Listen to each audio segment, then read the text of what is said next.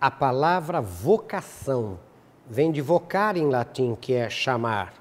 Né? Deu um monte de outros verbos e palavras, como advogado, como, sabe, é um monte de coisa né, que vem, até a palavra voz vem de chamar, sabe, eu chamo alguém pela voz, vem de vocare.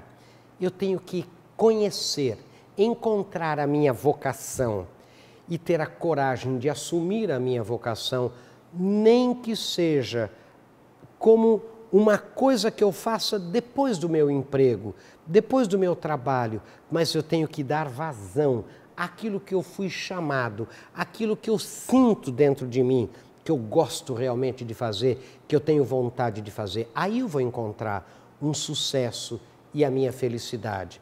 Gente, tem gente que luta contra a sua vocação.